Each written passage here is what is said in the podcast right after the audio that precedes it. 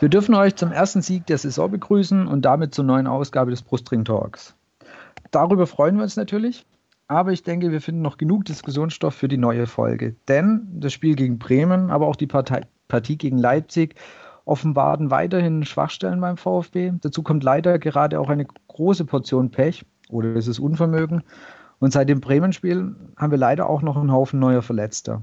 Im Fokus steht natürlich weiterhin Taifun Korkut. Darüber wollen wir heute äh, mit Matthias sprechen, der über den VfB Stuttgart bei Fußballtransfers schreibt. Dazu begrüße ich, wie in der letzten Folge, auch Jens. Guten Abend, ihr zwei. Hallo. Hallo. Matthias, dann darf ich dich zu Beginn bitten, dich einfach kurz unseren Hörern vorzustellen und kurz auf deine Beziehung zum VfB einzugehen und dann noch ein, zwei Sätze dazu zu sagen, wo du im Internet zu finden bist und wo du aktiv bist im Netz. Genau. Ähm, also, mein Name ist Matthias Rudolf. Ich bin ähm, auch gebürtiger Schwabe aus Esslingen und ähm, schon immer VfB-Fan. Habe zwei große Brüder, die haben mich da immer mitgenommen und mich dann auch so ein bisschen zum Verein gebracht. Und ähm, als ich so 12, 13 war, war gerade die Phase magisches Dreieck und dann ist natürlich die, die Begeisterung sehr groß gewesen und ähm, jedes Spiel versucht mitzunehmen. Und ja, seitdem waren viele äh, Hochs und Tiefs und ähm, trotzdem bleibt man natürlich dabei und ähm, habe auch eine Dauerkarte und ähm, ja. Äh, beruflich bin ich bei Fußballtransfers, fußballtransfers.com. Wir sind eine Website, ähm, die sich eben mit Schwerpunkt Transfermarkt beschäftigt, aber da nicht immer Transfermarkt ist, gibt es natürlich auch viele Phasen, wo, wo wir auch ähm, andere Themen aufgreifen. Und ich bin da auch, auch unter anderem natürlich als VfB-Experte dann werfe ich immer einen Blick so ein bisschen, wie es läuft und ähm, auch gerade halt, was mit Transfers, ja, was kommt und was, ähm, was wie einschlägt und ja, verfolgt es dann natürlich dann ein wenig ähm, genauer. Ja. Und du, ihr habt ja auch die Sache gemacht, dass ihr, ähm, wenn ich das richtig in Erinnerung habe, dass ihr auch mal eben bei Beratern angerufen habt. Wo man ja, ja, hat, also warum, klar, warum, warum sind da andere noch nicht auf die Idee gekommen? Also so, boah, was ist denn da mit dem los? Und jetzt, ja, ja. gut, wir rufen mal beim äh, Berater an und alle anderen so, hey, das ist eine coole Idee. Ja. Also weiß nicht, ob die da nicht draufgekommen sind, aber das fand ich zum Beispiel eine ganz lässige Aktion bei euch. Ja, klar, also ist natürlich unser, ähm, unsere beste Möglichkeit, um an exklusive Nachrichten zu kommen, ist natürlich den Kontakt zu den Beratern zu pflegen da muss man natürlich auch ein bisschen immer aufpassen, weil manche Berater wollen natürlich auch ihren Spieler dann platzieren und ähm, ja, mit den Jahren kriegt man so eine Erfahrung, was man glauben kann und was nicht. Und ähm, es gibt natürlich Agenturen, wo man halt schwer rankommt, sage ich mal. Die großen, ähm, großen Spieler und großen Agenturen, die, die gehen nicht wirklich ans Telefon oder geht die Sekretärin ran. Aber es gibt natürlich immer noch viele Spieler, die ähm, Berater haben, die man auch einfach anrufen kann und dann kann man einfach fragen und dann sagt der Berater in, in den meisten Fällen natürlich, ähm, gerade wenn es Nachrichten aus dem Ausland sind, weiß er nichts von, hat er noch nie was von gehört und ist auch nichts dran. Ja. Aber manchmal läuft es auch anders. Ja. Gut, dann lass uns doch eigentlich direkt einsteigen. Ich würde sagen, mit dem, wo die Erinnerungen einfach noch am frischesten sind. Äh, das war das 2 zu 1 gegen Bremen letzten Samstag. Äh, ein sehr verrücktes Spiel, und zwar aus jeglicher Hinsicht. Ich glaube, das kann man wirklich sagen. Und ich würde dir einfach mal, äh, Matthias, den Vortritt lassen. Einfach, wie hast du es gesehen? Du warst auch im Stadion. Deine Meinung zur Gesamtlage, zu dem Spiel an sich? Ja, ist eine gute Frage, weil man natürlich ähm, ein bisschen hin und her gerissen ist. Also man freut sich über den Sieg und äh, man freut sich über jeden Sieg. Und wenn es der erste ist in der Saison, dann natürlich sowieso. Aber ich muss schon auch zugeben, dass ich, ähm, ja, also dass es halt jetzt nicht die pure Freude war. Ähm, beim 1 irgendwie noch eher als beim 2-1, was auch irgendwie ein bisschen kurios ist. Ich weiß nicht, ich glaube, war noch ein bisschen geschockt von dem, von dem Gegentreffer. Und ähm, ja, also Sieg ist schön, aber ich muss halt ehrlich sagen, dass man natürlich auch sehen muss, wie der Sieg zustande gekommen ist. Und ähm, ich denke, da gibt es viel, viele Fragezeichen und nach wie vor viele Dinge, die einen jetzt nicht unbedingt positiv stimmen. Und ähm, ja, können wir sicher noch näher drauf eingehen. Also ich kann das ja mal anreißen, wie ich das gesehen habe. Ich sehe das Sehr halt so, dass äh, ja, also dass Bremen das Spiel gut, gut hätte gewinnen können mit zehn Spielern. Und ähm, wenn man sieht, wo Bremen jetzt die letzten Jahre verbracht hat und ähm, wie sie gespielt haben, ist schon, finde ich, echt eine positive Entwicklung zu sehen. Und es hat wirklich auch teilweise Spaß gemacht, denen zuzuschauen, wie die sich bewegt haben und wie die irgendwie auch Abläufe drin hatten, ähm, Spielzüge. Und das vermisse ich halt beim VfB komplett, dass man irgendwie das Gefühl hat, das ist nicht Zufall und es ist nicht eine Einzelaktion und einer ist gerade vielleicht schneller als sein Gegenspieler, sondern irgendwie ein Konzept dahinter. Und das trotz des Sieges oder vielleicht auch gerade wegen des Sieges war es trotzdem eben dieses Gefühl, also dieses Gefühl geht nicht weg, dass da irgendwie ähm, was fehlt. Ja, das war so mein Eindruck jetzt vom Spiel. Ohne das, es ist immer die Frage, man will natürlich das nicht so negativ auch ähm, alles irgendwie bewerten, weil man will ja dann auch nicht der sein, der immer irgendwie, ach, jetzt haben sie doch gewonnen, jetzt sei doch nicht so negativ, aber ja, mir fällt es schwer, dann ähm, das eben nur nach dem Ergebnis zu sehen. Ja. Ich denke, es ist aber auch ein berechtigter Ansatz. Also ich meine, du kannst 2-1 gewinnen und man kann sich darüber freuen. Das, hat, das haben wir auch. Aber du kannst halt trotzdem noch genau kritisch hinterfragen, weil wie ist dieses 2-1 zustande gekommen? Also die ersten 20 Minuten fand ich, da hat man gemerkt, der VfB ist bemüht. Ja, also da war irgendwie, da war auch so ein bisschen der Wille da, vors Tor zu kommen. Richtig gefährlich, muss man da auch wieder fairerweise sagen, ist es nicht geworden. Also gerade diese, die ersten, die Anfangszeit, wo sie eigentlich ganz gut nach vorne gespielt haben, also oder versucht haben, nach vorne zu spielen, aber wirklich ernsthafte Chancen sind da nicht draus entstanden. Ich hatte das Gefühl, der erste Keeper, der wirklich eingreifen musste, war Zieler dann auf der anderen Seite, als die Bremer dann äh, das erste Mal vor das VfB-Tor gekommen sind. Und dann klar die rote Karte, die, oder gelb-rote Karte, war natürlich für uns eigentlich ganz geschickt. In der zweiten Halbzeit war ich aber wirklich, wie du auch, oder wie ich denke, sehr viele, total erstaunt, wie man mit einem Mann mehr auf dem Platz sich eigentlich so zurückzieht und den Gegner das Spiel machen lässt. Ich sehe es jetzt vielleicht als ein bisschen naiv an, aber ich dachte so, naja, okay, Halbzeit, da muss jetzt eigentlich die Ansage kommen, Jungs, wir versuchen da möglichst bald ein 2 zu 0 hinter, herzulegen, weil ich glaube oder ich bin eigentlich davon überzeugt, fällt dann 2-0 irgendwann in der 50., 55. Minute, dann wird von Bremen nicht mehr viel kommen. Ich glaube, dann ist so der Wille zu sagen, okay, jetzt noch mit zehn Mann zwei Tore aufholen, das wird vielleicht ein bisschen arg. Und der Ansatz und der Wille hat mir einfach komplett gefehlt. Und wie du es auch gesagt hattest, ich hatte das Gefühl, Bremen weiß, wenn die den Ball hatten, die wissen, was sie tun. Hatten dann ja auch mit ihren zwei Pfostentreffen auch einfach Pech im Abschluss und haben einfach viele Chancen generiert. Und es sah sehr strukturiert und aus, was sie denn da nach vorne spielen. Und beim VfB, ich glaube, das, was wir auch schon das letzte Mal ähm, im Podcast bemängelt haben, ist, wenn einer den Ball hat, dann sind sie einerseits von, vom Spielerischen, aber auch vom Kopf her diesen Ticken zu langsam, irgendwas mit diesem Angriff anzufangen. Das ist halt das, was mir wieder aufgefallen ist. Ja, das Problem einfach auch, dass Bremen eigentlich in Unterzahl so das gefühlte Spielkontrolle hatte. Also das, was mich relativ gestört hat in der zweiten Halbzeit. Und da musst du halt auch realistisch betrachten. Nach dem 1-1 hat Bremen mit Pizarro die, die Chance, wo der Pfosten trifft. Wenn das 1-2 fällt, dann reden wir ganz anders, weil dann verlierst du das Spiel wahrscheinlich oder mit großer Wahrscheinlichkeit. Und dann ist dieses Gefühl, die drei Punkte mitgenommen zu haben, das fehlt dann völlig dass das Ganze jetzt ein bisschen aufwiegt, weil du halt einfach diese, diesen ersten Sieg natürlich auch gebraucht hast und am Ende dann auch geholt hast. Aber wie gesagt, das Spiel war da gerade in den zehn Minuten nach dem 1 zu 1.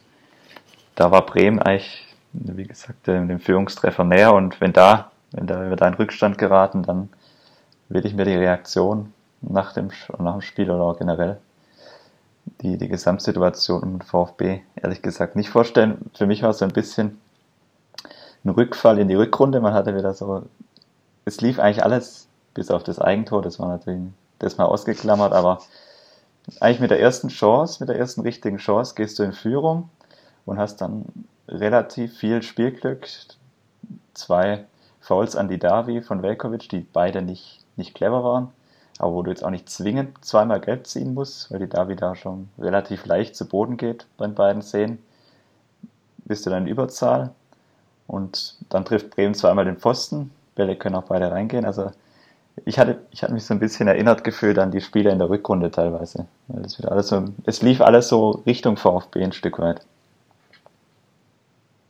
Das mit Sicherheit. Also dieses, ähm, das Spielglück war definitiv auf unserer Seite. Und das, das, waren ja auch Fragen, die rein, reingekommen sind und das sehe ich auch so, ob man halt, wie würden wir jetzt heute drüber reden, wenn eben das kein Sieg geworden wäre und das war relativ nah dran. Natürlich kommen jetzt viele, hey, Gonzales hatte am Ende noch richtig dicke Chancen, aber ich bin mir sicher, wäre wär das 2 zu 1 zum Beispiel durch Pizarro gefallen, dann wäre Bremen nicht so offen gestanden. Das mit Sicherheit nicht. Ne? Also das heißt, ich weiß nicht, ob sich Gonzales da wirklich noch diese Chancen ergeben hätten, wenn dieses 2 zu 1 gefallen wäre. Es ist natürlich wieder viel wenn und aber und hätte, aber das sieht, also das 2 zu 1 ist am Ende wirklich, finde ich, immer noch ziemlich glücklich. Vielen Dank, dass es da ist, dass die drei Punkte da sind, aber es ist ein sehr glückliches ja, Spielergebnis gewesen. Du wolltest gerade was sagen, Martin. Ja, ich sehe es auch so. Also, dass halt dieses, dieses Spielglück absolut da war, wie in der Rückrunde. Und ähm, was mir halt ein bisschen Sorgen macht, ist halt der, der Umstand, dass es halt, dass man das Gefühl hat, wenn dieses Spiel, sobald dieses Spielglück nicht da ist, ist die Mannschaft halt hilflos. Also ja, ihr habt es ja jetzt auch schon gesagt, man geht einzeln in Führung, man hat gegen zehn Mann. Ich meine, es läuft eigentlich alles optimal, das Stadion ist voll und ähm, dass man selbst aus dieser Situation, Bremen ist sicher gut drauf, ja, und ähm, ist auch eine starke Mannschaft, aber ich sehe jetzt vom Kader her, Bremen würde ich jetzt ungefähr auf einer Stufe sehen mit dem VfB eigentlich, vom Potenzial her. Und dass man es dann auch nicht schafft, ähm, eben so ein bisschen, ja, bestimmender und mutiger zu spielen, das finde ich halt schon echt irgendwie ein bisschen besorgniserregend. Und für mich ist es so eine Mischung. Also zum einen spürt man eine Riesenverunsicherung. Man hatte dann eher so das Gefühl, jetzt führt man 1-0, jetzt hat man halt wirklich auch Angst, dass man das wieder aus der Hand gibt und zieht sich immer weiter zurück. Ähm, vielleicht auch, weil es irgendwie der Mannschaft die Sicherheit gibt, weil sie wissen, in der Rückrunde hat es immer ganz gut funktioniert. Zurückziehen, Mauern in gewisser Weise. Und ähm, ja, da verlassen sie sich irgendwie drauf, dass, dass sie das können. Aber es wäre halt auch irgendwie schön, wenn, wenn die Mannschaft auch mal ein anderes Gesicht zeigen würde und einfach auch vielleicht mal ohne Spielglück einfach mal das erzwingen würde. Ähm, ja, also ich kann mir gerade im Moment schwer vorstellen, dass, dass der VfB mal 0-1 hinten liegt und das Spiel dann noch gewinnt. Irgendwie hat man immer das Gefühl, so, sobald das erste Tor fällt, ja, also auch in Leipzig, sobald das erste Tor fällt, ist das Spiel eigentlich irgendwie verloren.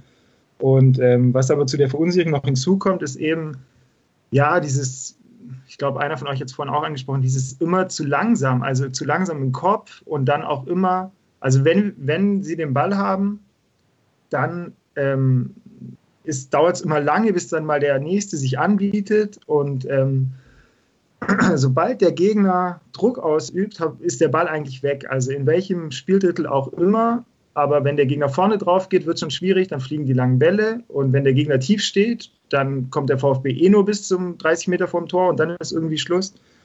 Und ähm, dieses zu langsam halt dann, ja, ein Stück weit auch, fällt mir auch immer wieder auf, dann im Spiel gegen den Ball, wenn der, ähm, also das dann, dann wird draufgeschoben, einer schiebt drauf und der nächste, der eigentlich dann kommen müsste, der fehlt dann und dann kann der Gegner sich wieder befreien und dann, ja, erobert man den Ball. Also die, am Anfang gegen Bremen war es so, ähm, hatte ich das Gefühl, dass sie öfter auch, auch mal ähm, vorne den Ball erobern oder in, in, in, dem, in der Mitte, aber ähm, umso länger das Spiel dauerte, umso eher hatte man das Gefühl, also entweder Bremen kommt halt bis zum Strafraum und dann wird irgendwie geklärt, aber diese Balleroberungen dann ja, weiter vorne waren dann irgendwie nicht mehr zu sehen. Du hast gerade einen sehr interessanten Punkt angesprochen. Ich hatte heute äh, mit einem Dortmund-Fan gesprochen, der aber auch am Samstag im Stadion war. Und der meinte, weißt du, was mich echt erschre äh, erschreckt hat, ist, wie wenig Bewegung in dem Spiel war, wie wenig die Spieler, ähm, also die VfB-Spieler quasi gelaufen sind, sich anzubieten. Er meinte, da war ja überhaupt ganz, ganz wenig Bewegung drin. Das ist ihm, zum Beispiel genau das, was du gesagt hast, genau das aufgefallen. Da ist viel zu wenig Bewegung drin.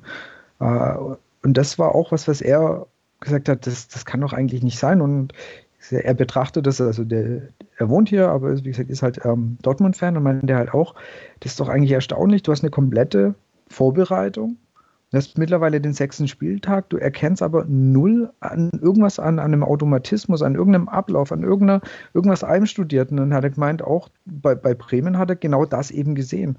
Und jetzt kann ich, jetzt kann man mal sagen, okay, das ist eben, er guckt jetzt nicht mit den VfB-Augen drauf, er hat es einfach total neutral angeguckt hat er gemeint, bei den einen siehst du eingespielte, einstudierte Spielzüge und bei den anderen siehst du das halt nicht. Und dann fragst du dich schon natürlich, was, bitteschön, haben die die ganze Vorbereitung, was haben die die letzten Wochen im Training gemacht? wenn du nach äh, dem sechsten Spieltag plus ein Pokalspiel immer noch nicht annähernd irgend sowas wie ja eine Spielroutine wie Abläufe erkennst. Und die Mannschaft hat sich ja gar nicht so eklatant verändert, das muss man auch noch fairerweise dazu sagen. Es ist jetzt ja nicht so, dass da jetzt zehn neue heute auf dem Platz standen. Das Grundgerüst ist immer noch das gleiche wie letzte Saison. Ja, es wurde eigentlich nur noch erweitert mit eigentlich ähm, Spielern mit großem Potenzial. Und ich, was mich halt gar nicht so sehr verwundert äh, bei den fehlenden Automatismen, beziehungsweise die fehlenden Automatismen kommen meiner Meinung nach halt auch eindeutig daher, dass halt auch die Mannschaft jedes Spiel verändert wird und nicht nur auf einer Position. Und ähm, vor allem diese Pärchen, also ich, ich bin der Meinung, dass es halt wirklich wichtig ist, dass, dass sich gewisse Pärchen auch einspielen, weil wenn ich halt rechts hinten spiele und rechts Mitte oder rechts vorne, und ich weiß genau, was der hinter mir macht und wie der drauf geht und wann der drauf geht und wie der mir den Ball am besten spielen kann und wo, ja, das sind einfach so, das sind diese Automatismen auch, also das eine sind die Spielzüge, aber auch eben, dass man weiß oder wenn man zusammen auf der Doppelsechs spielt, wenn man da mal ein paar Spiele gemacht hat, dann ist man auch besser aufeinander abgestimmt oder die zwei Stürmer oder so und da wird ja ständig gewechselt, also das finde ich halt schade, dass man nicht weil ich kenne es so, ich war jetzt auch Trainer schon mal und ich kenne es halt so, dass man die Vorbereitung eigentlich nutzt, die Testspiele, damit man dann wirklich am ersten Spieltag weiß, okay, das ist meine stärkste Elf und die ist auch schon ein bisschen eingespielt und die bringe ich jetzt so rein. Und ich habe halt das Gefühl, oder es ist nicht nur ein Gefühl, ich glaube letzte Woche, ich weiß nicht, ob es vor dem Leipzig-Spiel oder nach dem Leipzig-Spiel war, hat Korkut auf der Pressekonferenz gesagt, dass er halt auf der Suche ist. Er ist auf der Suche nach den richtigen Kombinationen und dann spielt halt mal ein Back mit einem Castro rechts, ähm, dann spielt mal ein Back mit einem Gentner rechts und dann spielt halt mal Aogo mit Askasiba auf der Sechs, dann spielt man wieder mit drei Sechstern oder einem Sechser und zwei Achtern und dann spielt man mit zwei Stürmern und das ist für mich einfach zu viel. Also nichts gegen Rotation, aber wenn das System jedes Spiel gewechselt wird und dann irgendwie auch noch die Pärchen und die ganzen, ähm, ja, also Pavard und Baumgartel sind, glaube ich, so das einzige Pärchen, was ich wirklich einspielen kann. Und ich finde, da merkt man auch, dass die Abstimmung auch besser wird. Wobei die, die, die Abwehr also ich weiß nicht, entweder ich habe jetzt die Rückrunde nicht mehr so ganz im Blick, aber ich finde, wenn was auch Richtung Abwehr kommt, die sind unsicherer. Also die, die strahlen nicht mehr so viel Souveränität oder äh, aus, wie sie es in der Rückrunde getan haben. Oder liege ich da jetzt ganz, ganz falsch und habe die Rückrunde schon so arg verdrängt? Es kommt halt, kommen sicher zwei Faktoren zusammen. Einmal natürlich gerade am Anfang, dass es auch viele individuelle Fehler, aber insgesamt gebe ich dir recht, die defensive Stabilität, die war in der Rückrunde gefühlt höher. Also auch dieses, dieses gemeinsame Verteidigen, also als, als Mannschaft kompakt zu verschieben hinten, das ist irgendwie nicht mehr so, so gegeben. Was natürlich auch, was du gerade angesprochen hast, Matthias, daher kommt, dass eigentlich in jedem Spiel, wie gesagt, eine andere Mannschaft gefühlt auf dem Platz steht, was Ausrichtung angeht, was Personal angeht und auch ganz unterschiedliche Spielertypen immer wieder auf, auf ähnlichen Positionen spielen. Also einmal spielt dann die Davi mit auf dem Flügel zu Saisonbeginn. Jetzt hat er mal auf der 10 gespielt, dann spielt ein Castro mal im rechten Mittelfeld, dann mal auf der 8, dann mal auf der 6. Das ist, es wird relativ, relativ stark durchgewechselt oder auch Gonzales, der dann einmal neben Gomez im Sturm spielt, dann mal wieder auf dem Flügel. Also so diese, das was eigentlich, was man eigentlich denken müsste, was in der Vorbereitung Thema ist, dass du eben deine, deine Mannschaft findest, dass du herausfindest, welcher Spieler auf welcher Position funktioniert. Das scheint in der Vorbereitung nicht funktioniert zu haben oder es ist nicht konsequent genug angegangen worden. Und dann hast du natürlich auch solche, solche Wechsel wie Maffeo oder Akolo, die in Leipzig noch in der Startelf stehen und dann eine Woche oder drei Tage später gegen Bremen finden sie sich auf der Tribüne wieder. Das ist alles ein bisschen wild im Moment und das, das führt natürlich auch dann dazu, dass du auch defensiv nicht mehr diese Stabilität hast. Das Gefühl kann man durchaus bekommen. Ich meine ja, es liegt einfach wirklich daran, dass es der, der auch der Unsicherheit oder den schlechten Ergebnissen geschuldet ist, dass er denkt, ich muss irgendwas ändern oder ist es einfach, hat er wirklich in der kompletten Vorbereitung kein System gefunden oder kein, keine, keine Startelf gefunden. Und dann fragst du dich halt wirklich, wie, wie kann das sein? Ich glaube, dass er schon ein bisschen auch sich nach dem Gegner einstellt, habe ich manchmal das Gefühl. Also, dass er vielleicht dann so gegen Leipzig, war jetzt meine, mein Gedanke, dass er halt dann, dass dann eher Sosa und Maffeo vielleicht spielen, weil die ein bisschen schneller sind, vielleicht auch, weil Leipzig dann schnelle Spieler vorne hat. Aber ja, grundsätzlich habe ich schon den Eindruck, dass er noch auf der Suche ist, ein bisschen nach dem, nach dem richtigen, nach der richtigen Mischung. So. Und das ist halt nach sieben Spielen ist halt dann schwierig. Dann steht man halt, steht man halt unten, weil ähm, ja. Aber dadurch kriegt die Mannschaft halt meiner Meinung nach auch nicht die Sicherheit, also oder dass ich weiß, ähm, ja, ich meine, offener Konkurrenzkampf ist immer gut, aber äh, es hilft natürlich auch, wenn man mal ein paar Spiele am Stück macht und wie ich schon vorhin gesagt habe, wenn man halt einfach weiß, okay, da links ist jetzt der und ähm, ja, glaube ich schon, dass das, dass das helfen würde auf jeden Fall. Das war halt einer, sagen wir mal, einer der großen Pluspunkte von Korkut, nachdem er das Amt übernommen hat in der Rückrunde. Hat er zu Beginn das, das Glück gehabt oder sein Verdienst war das sicher teilweise auch. Er hat der Mannschaft ein klares, klares System und eine klare Anweisung mit auf den Weg gegeben. Und das hat halt von Beginn an mit entsprechenden Ergebnissen funktioniert und daraufhin hat sich ja eigentlich seine Mannschaft bis auf ein paar Positionen mal durch Verletzung oder so, gerade in der Startelf kaum noch verändert. Also ich kann mich noch gut an die Endphase der letzten Saison erinnern, wo dann immer wieder auch mal gefordert wurde, dass wir jetzt vielleicht auch mal die jüngeren Spieler wie Donis mal eine Chance bekommen sollen von Anfang an, aber da hatte er seine Elf gefunden und das hatte eben funktioniert. Und das ist ihm zu Beginn dieser Saison nicht gelungen, weil er, weil er eigentlich immer relativ großflächig durchgetauscht wird. Und das sind natürlich alles Komponenten, die die, die Unsicherheit steigern. Und das, was in der Rückrunde die Mannschaft so stark gemacht hat, diese Stabilität, die ist ein Stück weit verloren gegangen defensiv. Natürlich auch, sicher ist der, der Ansatz von Korkut auch gewesen, das, das glaube ich schon, dass man eben offensiv ein anderes Gesicht zeigen will wie in der Rückrunde. Aber im Moment funktionieren beide Komponenten nicht so richtig. Also die defensive Stabilität geht ein bisschen abhanden und offensiv hat man noch nicht die Lösung gefunden oder das Konzept, das wirklich zur Mannschaft passt oder das auch das Spiel weiterentwickelt. Gerade ja, ich meine, die Offensive ist leider, genau, du hast auch gesagt, neben der Abwehr ist gerade einfach die Offensive ein großes Problem. Wir hatten, wenn man einfach nochmal auf diese Torschussstatistik schaut, wir haben jetzt fünf gegen Bremen gehabt, wir hatten diese eklatanten Null Torschüsse in Leipzig, wir hatten ein Torschuss gegen Düsseldorf, sechs gegen Freiburg, null gegen die Bayern, drei gegen Mainz und zwei in Rostock. Das ist natürlich extrem wenig. Und ähm, dann siehst du gegen Bremen Donis, der endlich mal wieder, muss man wirklich sagen, endlich mal wieder ähm, von Beginn an gebracht worden ist. Und dann fragst du dich, okay, warum hat er diesen Mann nicht einfach bitte schön früher gebracht? Der war so ein belebendes Element, was auch gegen die Bayern war. Und dann fragst du dich auch, warum, warum strafst du den Jungen so ab oder warum nimmst du dir eigentlich so viel Potenzial für die Offensive weg? Weil was der kann, hat er ganz, ganz deutlich gegen Bremen gezeigt. Also, ich meine, der Pass von die Davi war natürlich absolut gigantisch, aber das Ding dann auch noch so reinzumachen, mit der Geschwindigkeit, also da einfach auch noch reinzulaufen und sich den Ball zu holen am Keeper vorbei, das ist einfach, das hat eine gewisse Klasse. Und, und, und wieso gibst du ihm einfach so viele Spiele zuvor nicht die Chance?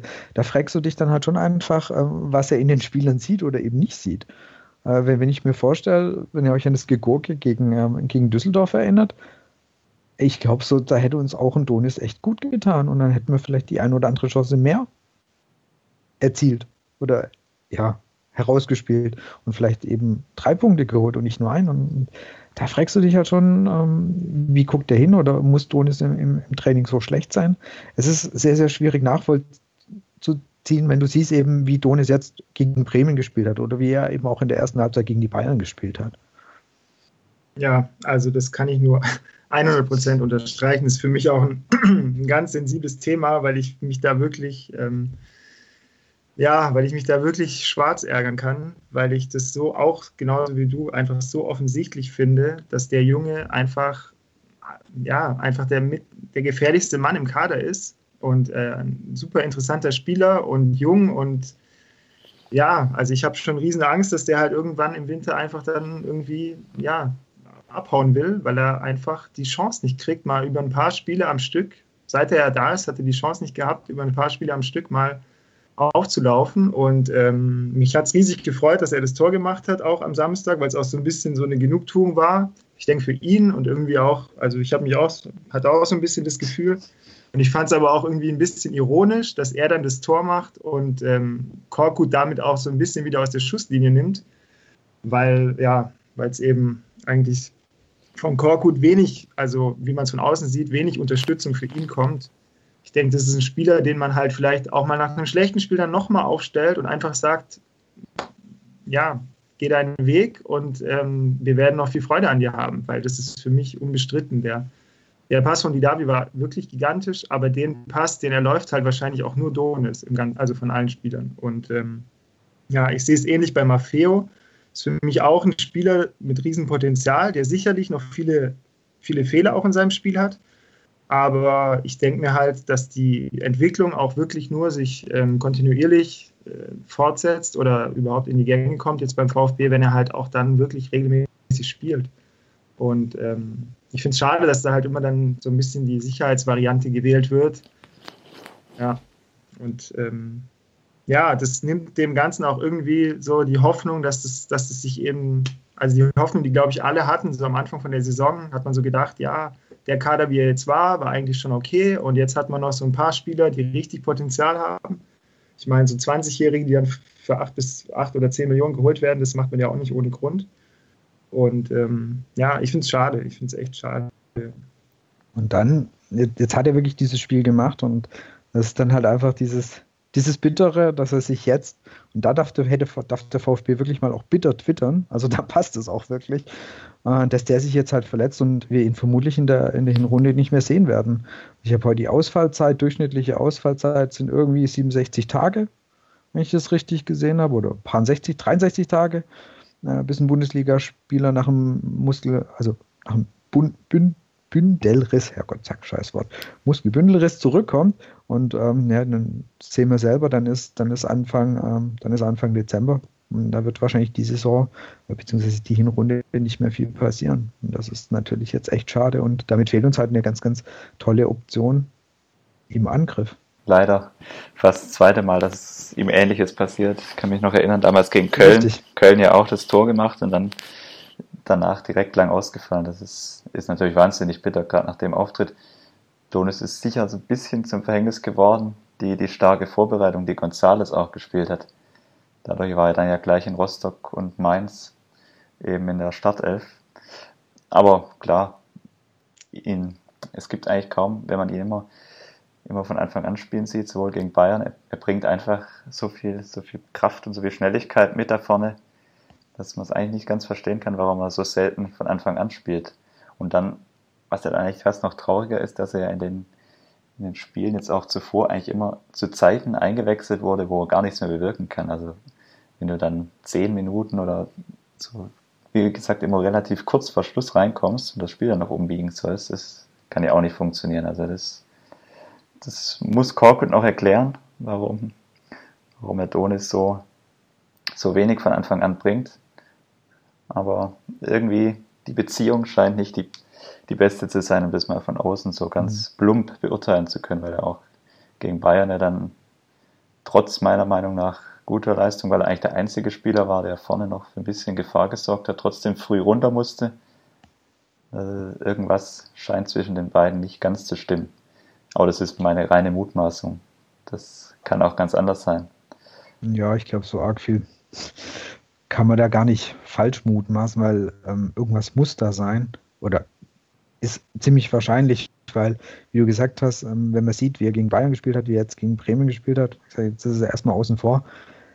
Er müsste sich im Training schon wirklich saudoof anstellen, dass er ähm, er überhaupt keine Chance bekommt. Und wie du es gesagt hast, diese zehn Minuten am Ende, ich meine, wie will ein Spieler sich da noch zeigen und was will er da noch machen groß? Also da ist, vor allem du kommst dann ja eh schon rein, es, es läuft nicht richtig wie gegen Düsseldorf, es läuft nicht richtig gegen Leipzig und dann sollst du in den letzten zehn Minuten oder paar Minuten noch irgendwas richten. Das, das ist, ähm, ja, das wird nicht passieren. Das ist einfach, passiert vielleicht mal in einem Spiel, dass er dann noch einen reinmacht, aber da ist er auch relativ verloren im Posten und es tut mir dann auch sehr leid finde. Und ich hoffe genau, dass das nicht passiert, was Matthias gesagt hat, dass er dann ähm, Weihnachten, Jahreswechsel so angenervt ist, weil er einfach so wenig Chancen gesehen hat. dass er dann einfach sagt, nee, ich, ich, ich muss jetzt hier raus und ich muss irgendwo hin, wo ich wieder spielen kann. Das würde mich sehr, sehr ärgern bei ihm. Also ich bin auf jeden Fall sicher, dass es ähm, einige Manager geben wird, die ihn sehen und sich sagen, okay, den setzen wir mal auf die Liste und wenn der weiter nicht spielt, dann rufen wir den mal an, weil das ist ähm, für mich wirklich offensichtlich, dass der Junge ähm, großes Potenzial hat. Und ähm, auch die Tatsache mit dem, mit dem späten Einwechseln, ähm, was ich dann auch manchmal nicht verstehe, ist, warum ich den, warum ich, wenn ich so einen schnellen Spieler habe, wenn ich zum Beispiel in Freiburg zweimal führe, warum ich ihn nicht dann bringe, die letzten 10 Minuten oder 15, vielleicht auch für Gomez einfach, und dann mindestens zwei Abwehrspieler von Freiburg einfach binde oder eben dann, wenn Freiburg aufmacht, wirklich dann eine Riesenchance habe, dann nochmal den Sack zuzumachen. Das ist für mich auch so ein, so ein Punkt, was ich nicht so nachvollziehen kann. Ja, ich glaube, Freiburg war, das war so ein gutes Beispiel. Da, da war einfach so die Vorsicht, die du auch schon angesprochen hast, oder dieses, ähm, wir versuchen es defensiv zu lösen, anstatt zu sagen, hey, die, die müssen ja kommen und wir versuchen eben auch mal in der Offensive unser Glück, ja, und im, im Sinn von, wir setzen dann den entscheidenden Konter zum 2 zu 4. Aber da war wirklich das, wir sichern das 2 zu 3 mit Badstube ab, was dann halt einfach nicht funktioniert hat. Und der Gedanke ist gerade leider, glaube ich, öfters da, eher das, das Defensive. Man kann es auch ein bisschen. Ja, äh, Entschuldigung, wobei sich das ja, ja gar nicht ausschließt. Also ich kann ja defensiv sagen und ich spiele auch mit Fünferkette, aber dann brauche ich ja erst recht keinen Gomez mehr vorne, der halt irgendwie mal eine gute Flanke braucht oder ähm, sicherlich nicht dann das 1 gegen 1 Duell auf 40 Meter für sich entscheidet, nicht mehr. Und ähm, dann ist es für mich eher noch eine Option, eigentlich dann einen schnellen Spieler, wo ich sage, der bleibt vorne und ähm, na, sorgt für Gefahr. Vielleicht auch mal 1 gegen 2 oder so und ist einfach frisch. Ja.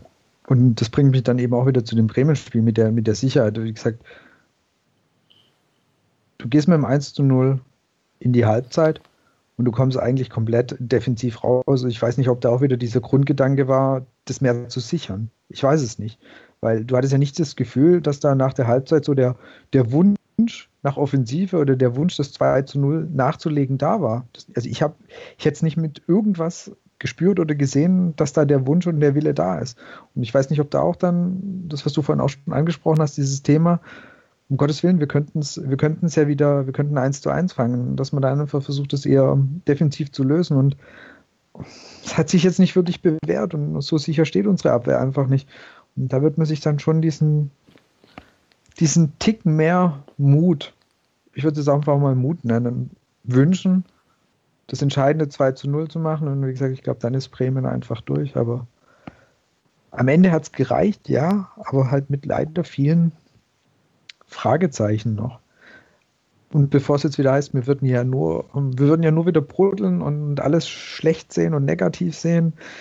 Ich denke, es gibt schon noch so ein paar positive Sachen zu sehen von dem Spiel. Also für, ich finde, für mich war zum Beispiel Mario Gomez eine positive Erscheinung auf dem Platz. Einfach durch seine Art, wie er gekämpft hat, wie er gefeitet hat, wie du das Gefühl hast, er geht voran ein bisschen, er versucht voranzugehen, die, der Mannschaft auch mitzugeben, kommt, wir holen das Ding jetzt hier.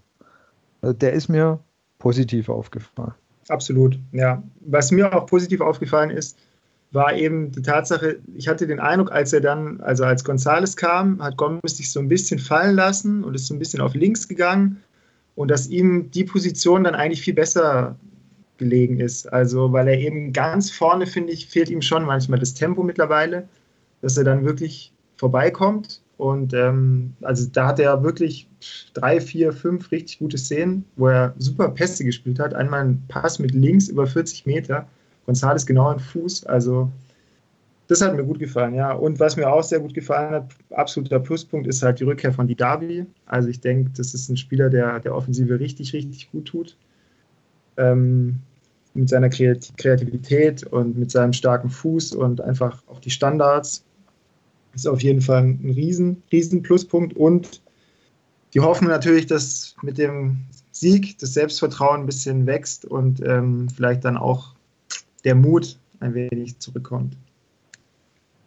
Das auf jeden Fall. Also es, das kann ja immer viel bewirken durch so ein, so ein Dreier jetzt nach dem schwachen Saisonstart, dass du vielleicht auch das Zutrauen dann ein bisschen mehr findest, auch vielleicht von Trainerseite einfach das Ganze offensiver anzugehen, ein bisschen mutiger zu spielen. Und was dann darüber hinaus ist jetzt während dem Spiel vielleicht nicht direkt was zu tun, aber auch so die Szene nach Gonzales vergebenen Chancen, auch nach Spielende. Ich finde schon, man hat, man hat auch den Szenen auf dem Platz gesehen, also in der Mannschaft intern muss es eigentlich stimmen, weil da, auch wie sie ihn dann vor die Kurve geschickt haben, weil das waren, waren sicher Szenen, wo, wo auch anders, wo es schon anders gesehen hat beim VfB. Also das fand ich auf jeden Fall eine sehr starke äh, Reaktion, aber auch generell natürlich von der Kurve, ihn da halt äh, wirklich ja aufzumuntern, weil natürlich war es unglücklich, natürlich hätte er ein Tor machen können, gut gesagt sogar müssen, aber der Typ ist 20, also und, und äh, ich, das ist der letzte, dem ich da irgendwie einen Vorwurf machen würde.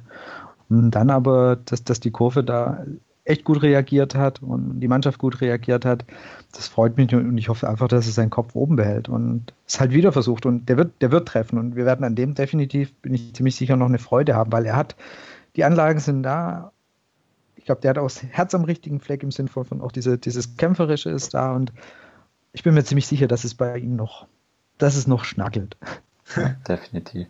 Ja, ich glaube, jeder, jeder, wo man selber, ob, egal ob hobbymäßig oder in irgendwelchen im Amateurbereich mal Fußball gespielt hat, der kann das ganz gut nachvollziehen, was ihm da passiert ist, weil der erste, da muss er sich eigentlich nur das Eck aussuchen und dann geht er nicht rein, der zweite rutscht ihm ab und dann, dann ging halt nichts mehr. Das hast du ja auch angemerkt, da war dann halt auch der Kopf ein bisschen unten und das hat den Jungen ja völlig, völlig fertig gemacht, das nach dem Spiel.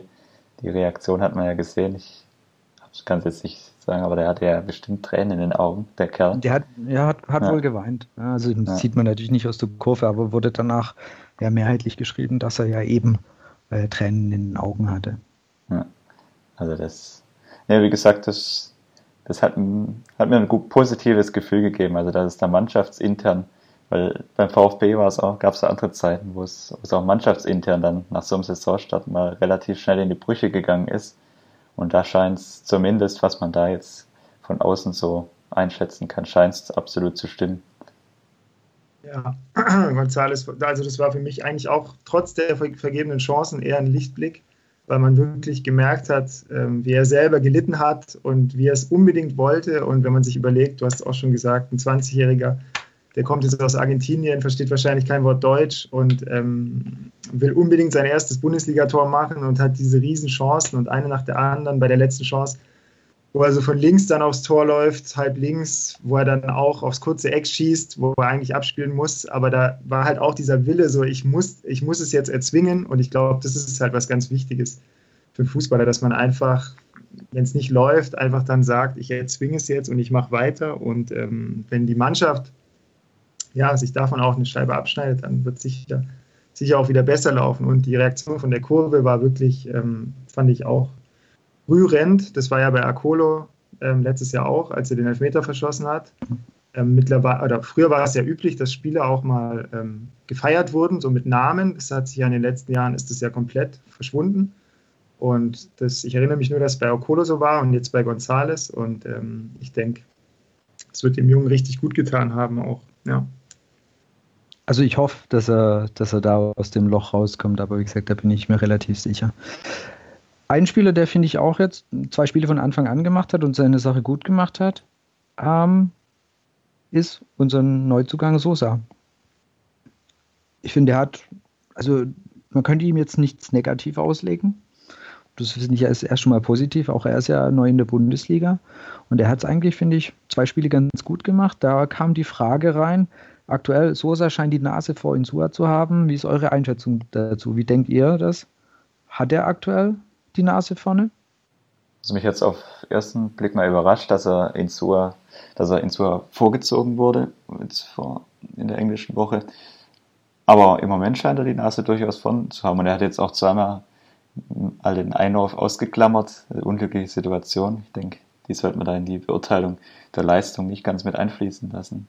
Hat er es wirklich zwar sehr ordentlich gemacht, kann man sich absolut nicht beklagen, aber man sieht aus Potenzial, also an Außenverteidiger, der ist sicher, wenn man es jetzt gerade im direkten Vergleich mit Beck auf der anderen Seite sieht, ein Außenverteidiger, der sehr viel Offensivdrang mitbringt und absolut, also Junge, der hat mit, mit viel Potenzial und macht, macht Hoffnung.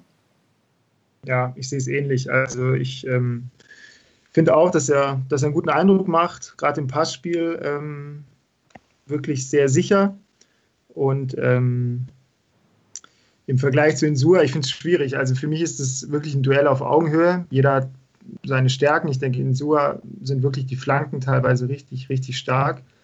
Ähm, wobei ich bei Sosa das jetzt auch schon gesehen habe, dass es, dass es gut macht. Und ähm, kann man eigentlich nur froh sein, dass man links hinten, sage ich mal, zwei Spieler hat, wo ich mir jetzt wenig Sorgen mache, egal wer spielt. Und da gab es beim VfB sicher Zeiten, lange Zeiten, wo gerade die Position ähm, immer so ein Sorgenkind war. Und dementsprechend ist das auf jeden Fall auch ein großes Plus, da zwei, zwei gute Spieler zu haben. Einen jungen, einen bisschen erfahrenen, eigentlich optimal. Das ist ja eigentlich genau das, was ja viele vor der Saison gesagt haben, was der Vorteil von diesem Kader ist oder was die Chance von diesem Kader ist. Du hast einerseits die erfahrenen Spieler, du hast aber auch die Jungen, die den, den sagen wir, Platz zwischen ja auch ein bisschen Druck machen, sagen, hey, ich bin da auch da, ich trainiere gut und ich werde dir Druck machen, ich will auch spielen. Und äh, da hat es jetzt zum Beispiel auf der Seite hat's funktioniert. Gucken wir mal, wie es auf der Seite Back ähm, Maffeo funktioniert. Du hast ja auch vorhin schon gesagt, du siehst auch bei ihm, bei Maffeo großes Potenzial. Ich denke auch, das hat er. Und das ist eigentlich, das ist ja das Interessante an dem Kader, dass du eigentlich eben diese ja, Doppelbesetzung hast, eigentlich jede Position gut besetzt ist. Sollte Konkurrenzkampf entstehen, der eigentlich positiv Positives bewirkt, dass, dass die Leute sich gegenseitig ein bisschen anstacheln, herausfordern. Und das funktioniert zum Beispiel auf der Position schon mal ganz gut. Und das, was eigentlich Jens auch gesagt hat vorhin, und, und da nochmal den Faden aufzunehmen, dass jetzt ist dieser erste Sieg da. Vielleicht gibt er dieses Selbstvertrauen, was jetzt die letzten Wochen gefehlt hat. Wenn wir einfach schon mal ein bisschen auf unseren nächsten Gegner gucken, ist der nächste Gegner, gegen den wir spielen werden, wird Hannover 96 zu sehen. Die stehen ja wirklich noch deutlich schlechter da wie der VfB. Die haben, ich glaube, zwei Punkte nur. Also ich sag noch deutlich weniger als wir, haben noch gar keinen Sieg. Und da brennt es ein bisschen gewaltiger. Das ist eigentlich, früher würde man sagen, so ein typisches VfB-Aufbaugegnerspiel. Aber da wird sich jetzt, finde ich, natürlich zeigen, wie stabil ist oder wie viel Selbstvertrauen gibt dieser Sieg gegen Bremen. Ja, wie treten wir dann am Samstag eben gegen Hannover auf? Können wir das ein bisschen mitnehmen? Es ist zumindest mal zu hoffen, ja. Es ist, wie du schon gesagt hast, eigentlich so ein klassisches Spiel, wo du VfB wieder unterstellen möchtest, dass man wieder als Aufbaugegner agiert. Ich hoffe es nicht. Wie gesagt, eigentlich musst du dort jetzt nachlegen, um das Wort veredeln mal zu umgehen. Aber natürlich auch schwierige Situation. Es geistert ja auch so ein bisschen durch, durch die sozialen Netzwerke und die Medien, dass die Davi eventuell auch noch ausfällt mit Achillessehnenproblemen, die ja wohl wieder da sind. Das wäre natürlich jetzt schon ganz bitter, wenn eigentlich so die zwei Schlüsselspieler in der Offensive dann gleich wieder wegbrechen da müsste Korko dann eine Lösung sich überlegen. Aber klar, eigentlich darfst du zumindest jetzt nicht verlieren in Hannover, jetzt gerade vor der Länderspielpause.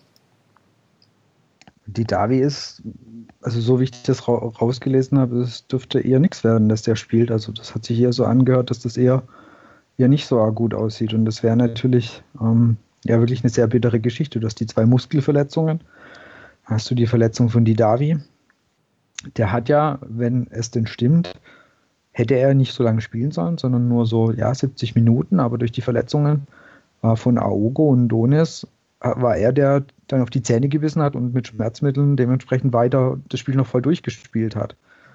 Und dann haben wir den, den Sieg halt auch rein verletzungstechnisch sehr, sehr teuer bezahlt. Ja.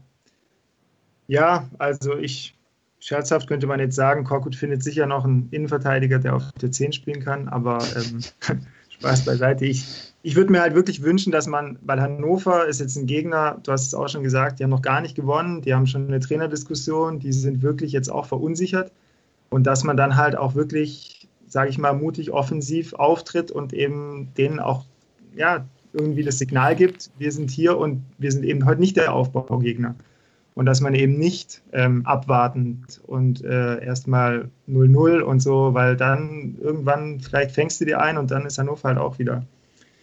Dann wittern die auch wieder ihre Chance, dass man eben, ja, eben, was man sich auch gegen Bremen gewünscht hätte, so nach der roten Karte, dass man wirklich zeigt, okay, ihr seid jetzt nur noch zu zehnt und jetzt lassen wir euch mal laufen Und ähm, ja, das würde ich mir wünschen. Ja, das wäre sicher schön, so ein, in der Wunschvorstellung. Klar, ein entschlossener Auftritt, du musst dort eigentlich direkt in Führung gehen. Dann die Mannschaft ist verunsichert. Wir sind jetzt nicht völlig mit Selbstvertrauen ausgestattet, aber jetzt nach dem Heimsieg und Hannover mit diesem 1-4 in Frankfurt, die kommen natürlich nochmal von einem ganz anderen Hintergrund, gehen die in das Spiel rein. Also das, das wäre einfach wünschenswert, wenn du dort halt gleich offensiv wirklich zeigst, wir haben heute hier vor, drei Punkte mitzunehmen und nicht so, was du gerade angesprochen hast, also im, im Korkut-Style so ein bisschen bezeichne ich das mal. Erstmal versuchst sicher zu stehen und dann mal gucken, was geht, weil damit holst du die natürlich rein in so ein Spiel und das sollte dann eher nicht passieren, weil das wäre natürlich, wäre schlechte, schlechtes Signal, wenn du jetzt vor der Länderspielpause womöglich in Hannover verlierst oder dort Gut, unentschieden wäre jetzt kein Drama, aber wenn du dort verlieren solltest, dann gehst du wieder in die Länderspielpause, danach kommt dann Dortmund, dann kann genau, dieser, dieser kleine Aufschwung vom Bremen-Spiel ganz schnell wieder weg sein, zumindest die, tabellenmäßig. Ja. Aus dem Grund würde ich wirklich sagen, es ist eigentlich ein Sieg, muss her, weil erstens mal aktuell, stand sechster Spieltag, haben wir ein paar Punkte zu wenig und es kommt danach genau Dortmund, die jetzt nicht ganz schlecht spielen, also beziehungsweise tabellarisch zumindest auch sehr gut dastehen.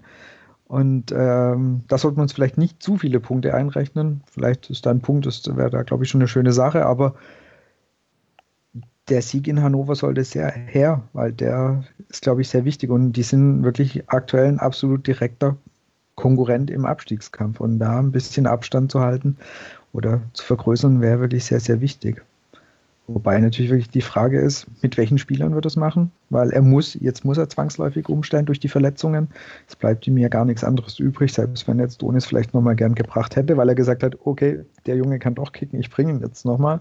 Wenn dir dann noch die Davi ausfällt, na Ogo auch, der die letzten Wochen ja auch immer mit, also auch immer gespielt hat, muss er wieder ordentlich umbauen. Ja, das ist das Problem. Also das System, wo er gegen Bremen gespielt hat, wird es sicher nicht wiedergeben, weil wenn die Davi ausfällt, fehlt dir einfach der Zehner. Özcan wird es wahrscheinlich nicht in die Startelf schaffen. Und dann sind wir genau an dem Punkt, wo wir vorher gesprochen haben. Dann musst du jetzt eigentlich schon wieder großflächig die Mannschaft umbauen. Also das ist halt eigentlich genau das, was man vermeiden, vermeiden möchte nach so einem zumindest ergebnistechnisch erfolgreichen Spiel. Das ist, ist natürlich dann eine ungute Situation, aber es lässt sich halt auch nicht ändern. Riecht dann stark nach einem 4-4-2 mit ähm, Tommy vielleicht wieder auf Außen. Vielleicht kommt dann sogar Bartstuber wieder auf der Position, wie er auch in der Rückrunde ab und zu gespielt hat. Das kann auch sein, ja. Wäre wahrscheinlich gar nicht so unwahrscheinlich. Also langsam wird es ja dann vom Personal echt ein bisschen weniger und da könnte schon sein, dass er die Geschichte nochmal ja, in Betracht zieht, weil so ganz schlecht hat ja Bartstube auf der Position nicht gespielt. Ja, und ich könnte mir vorstellen, dass es auch, dass er ihm vielleicht auch mal wieder einen Einsatz geben will, weil was man so hört, ist der ja auch ein bisschen unruhig, der Holger. Und ähm, ja. Ja klar, Bartstuber. Wenn du anguckst, Baumgartel und Pavard spielen sich hinten fest. Wenn es dann bei einer Viererkette bleibt, dann muss er sich erstmal hinten anstellen. Das ist sicher nicht sein Anspruch. Das ist ganz klar. Wie gesagt, in Hannover hätte er jetzt einfach, dadurch, dass er umbauen muss, auch wieder einen Grund. Aber also Baumgartel und, und, und Pavard, denke ich, würde nicht, also das würde nicht auseinanderreißen, weil das hattest du vorhin auch schon gesagt, das spielt sich immer besser ein und die machen ihre Sache ja auch echt gut. Also bei Pavard ist leider vielleicht, der, der ist noch nicht auf dem Level von der Vorsaison, aber es stabilisiert sich. Und, und Baumgartel, finde ich, dem, dem kannst du eigentlich jetzt schon die ganzen letzten Wochen keinen Vorwurf machen der macht es sehr, sehr solide, meiner Meinung nach. Ja, dann haben wir eigentlich die Startelf schon. Tommy links, González Gomez im Sturm und Askasiba und Bartstuber auf 6. Die Viererkette bleibt wahrscheinlich so, wie sie war. Und, und dann ist natürlich noch die Zielerfrage, ne? Wenn es denn eine gibt, nee, glaube ich nicht, aber. also ich hoffe nicht, dass es die gibt, ganz ehrlich. Okay. Ich hoffe nicht, dass es die gibt. Und der hat uns letzte Saison sehr, sehr viele Punkte gerettet. Also wirklich. Und natürlich verdammt unglückliche Situation. Und auch ähm, die Saison hat er leider mehr Fehler gehabt, als mit Sicherheit ihm lieb ist.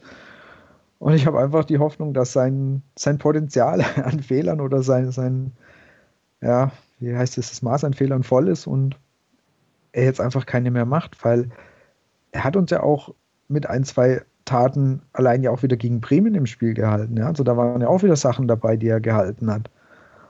Und dann dieses, dieses absolute Slapstick-Tor. Ich hoffe auch, dass ihn das nicht zu arg beschäftigt. Also, dass er da sich nicht zu viele Gedanken drum macht und da zu arg ins Grübeln kommt, weil es ist ein guter Keeper. Er ist immer noch eine deutliche Leistungssteigerung und einen von den besten Keeper, den wir in den letzten Jahren bei uns hatten. Und das sollte man einfach weiter sehen. Da kam auch noch eine Frage dazu rein, ob, ob, ob wir denken, dass Ziel einen besseren Backup bräuchte als, das fand ich sehr geil, als Natze Kralsmann. um etwas mehr Konkurrenzkampf zu haben. Klar, natürlich kann man sagen, der, der Konkurrenzkampf ist für ihn wirklich nicht groß. Er muss da eigentlich niemand wirklich fürchten. Was India wäre da ein zweiter, stärkerer Keeper? Würde er die Ziele vielleicht noch mehr pushen? Ich glaube eigentlich nicht, dass. Also, ich würde jetzt erwarten von einem, ich weiß nicht, wie alt ist Ziele 28 oder von einem gestandenen Bundesliga-Torwart, äh, Weltmeister, der, ähm, dass der jetzt sich, also vom, so wie ich ihn einschätze, von dem, was ich von ihm weiß, würde ich ihn so einschätzen, dass es jetzt nicht an der Motivation hapert. Ich habe eher den Eindruck, dass er vielleicht in manchen Situationen auch ein bisschen verunsichert ist. Er schlägt den Ball schon dann schnell nach vorne und ähm, ja, dementsprechend, ähm, solange er sich nicht verletzt, denke ich, ähm, spielt er und ähm, ist er motiviert und ich, wie, du, wie du auch, ich hoffe einfach, dass, dass er jetzt irgendwie diese Phase hatte und dass er dann auch wieder zu sich findet und dass das dann auch wieder, ja, dass die positiven Momente dann wieder überwiegen. Ja, naja, ich bin eigentlich auch klarer Verfechter, dass du eine klare Nummer eins hast, vor allem wenn du wie VfB eigentlich nur Bundesliga spielst, mag manchmal Sinn machen, wenn du vielleicht dann international und im Pokal einem anderen Torhüter die Chance gibst und dann so zwei gleichwertige Torhüter hast, aber ich, ich sehe die Vorteile eher, da eine klare Nummer 1 zu haben und ich bin von Zieler eigentlich auch nach wie vor überzeugt, unabhängig von den Fehlern, die er jetzt in den letzten Spielen gemacht hat. Klar, die sind bitter und die sind unnötig, aber ich glaube nicht, dass das nachhaltigen Effekt haben wird. Also Zieler ja. sehe ich immer noch als starken Rückhalt und er hat mich jetzt über die, jetzt sind es noch nicht anderthalb, aber in der Zeit, die in der er bei uns ist, eigentlich auch trotz seiner Fehler, die hat er letztes Jahr auch teilweise drin gehabt, wenn wir an Hamburg denken beispielsweise, mhm. hat er mich im Endeffekt immer überzeugt und wie du vorher auch schon angesprochen hast, er hat uns ja in den Spielen, wo er die Fehler gemacht hat, trotzdem immer noch im Spiel gehalten. Das ist klar, der, der Fehler gegen Bremen war jetzt extrem, aber auch zum Beispiel sowas in Leipzig, das passiert halt mal, den Ball wieder festhalten und der rutscht ihm wieder raus. Gut, beim Torwart ist es halt bitter, weil, weil der Fehler halt gleich entscheidend ist. Da gibt es andere auf dem Feld, die machen pro Spiel deutlich mehr individuelle Fehler. Die fallen halt nicht so ins Gewicht. Das, das ist immer das Bittere, wenn du hinten drin stehst, dann sieht es halt jeder und da diskutiert dann auch jeder drüber ja, wenn du jetzt eine Nummer 2 hast, die da mit den Hufen schart und dann wird vielleicht die Nummer 1 auch eher noch verunsicherter, dann hast du direkt eine Torwartdiskussion öffentlich und ähm, ja, ich denke, also ich denke auch, dass es so, so eigentlich ganz gut ist. Was sagen wir so, Natte Gralsmann wird damit, wird damit Sicherheit keine ähm, Forderungen jetzt stellen sagen, hey, jetzt will ich aber mal spielen. Ich glaube, der sieht es sehr realistisch, dass Zieler ihm da einfach ein ordentliches Stück voraus ist. Und es gab ja dann so Stimmen, die auch nach dem Leipzig-Spiel meinen, jetzt setzt den mal ein Spiel auf die Bank. Und also gerade bei der Keeper-Position, ich bin zwar auch echt gerne mal dafür, ähm, einen Spieler zu wechseln oder jemand, jemand, der einfach zwei, drei Spiele mal nicht gut war, auch mal rauszunehmen. Aber beim Keeper, da sollte das echt die allerletzte Lösung sein, weil oh, ich glaube, das war diese Saison mit Fee, und dann der Wechsel von Schäfer zu Ulreich zu irgendwas, hast du irgendwie zwei komplett verunsicherte Keeper im Tor gehabt. Das war dann am Ende einfach nur noch Müll. Also ich glaube, da, da ist die Kontinuität einfach sehr, sehr wichtig. Und ich denke, Zieler wird uns auch die nächsten Spiele retten. Also ich glaube, das, das hat er sehr schnell wieder drin. Davon gehe ich eigentlich auch schwer aus. Und wie du gesagt hast, in jüngerer Vergangenheit habe ich eigentlich beim VfB den Vorteil nie gesehen, wenn du zwei verhältnismäßig gleichwertige Torhüter hattest oder wenn Torhüter gewechselt wurden. Ich kann mich da an dunkle Zeiten erinnern, wo wo dann plötzlich Kirschbaum im Tor oder halt, wie der Name gerade richtig im Kopf, im Tor stand. Oder auch die Zeiten mit Längerek und Tütern. Also ich glaube, wir sollten alle froh sein, dass wir Zieler im Kader haben und im Tor, weil er für mich trotz, trotz der Fehler nach wie vor einer der besten Bundesliga-Torhüter ist. Zum Abschluss nochmal auf unseren Trainer zu kommen. Was denkt ihr? Reicht oder ist der Sieg gegen Bremen leicht der erste Weg, der erste Schritt zur Besserung gewesen? Bekommt er noch die Kurve? Und wird er noch Ende der Hinrunde Trainer bei uns sein? Schafft er noch die Entwicklung? Wie ist eure Einschätzung?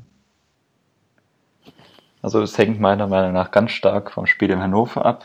Wenn es dort vielleicht gleich den zweiten Sieg in Folge gibt, dann bin ich eigentlich überzeugt, dass er auch an Weihnachten noch Trainer beim VfB ist. Sollte das Spiel verloren gehen, dann will ich keine Garantie abgeben. Ehrlich gesagt, ob er dann überhaupt die Länderspielpause überlebt, das kann dann beim VfB manchmal alles ganz schnell gehen.